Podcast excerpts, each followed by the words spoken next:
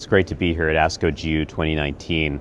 I've had the pleasure of working with a lot of fantastic Latin American, colleagues. Uh, it's been a pleasure to have Manuel Caitano Maia over at City of Hope for a year long fellowship. I'm currently working with Paulo Bergerot and Chris Bergerot, two outstanding medical oncologists and psychologists, respectively, and also Dr. Stenio Zequi at AC Camargo. Lots of great partners down there. Lot of things that I'm excited about at this meeting. I think for kidney cancer, it's been a huge year.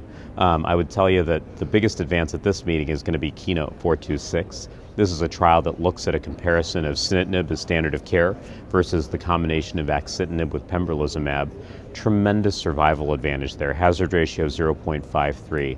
Uh, this is a key advance. I think that it's going to be important for us to start thinking about where to, for instance, apply VEGF plus IO versus IO plus IO in the context of newly diagnosed metastatic disease. My personal opinion is that if you see a patient, for instance, with de novo metastatic disease or synchronous METs, for instance, probably makes a lot of sense to start with that approach of IO plus IO. It basically allows you to maybe proceed to cytoreductive nephrectomy if that's your intent. It's a little bit more complicated when you throw a VEGF inhibitor in the mix. On the other hand, I would say that for patients who have metastatic disease uh, uh, that is, for instance, asynchronous or comes on at a later time point, makes a lot of sense to consider combinations like axitinib with pembrolizumab.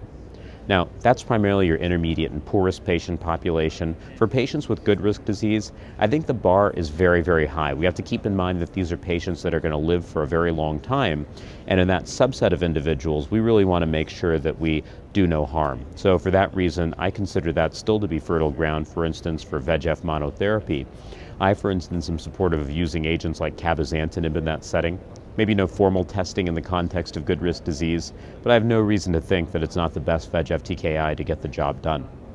I look forward to seeing multiple data sets evolve in the coming years to address that question. Uh, and of course, sequencing questions really become paramount in this day and age. So that's my perspective on frontline therapy.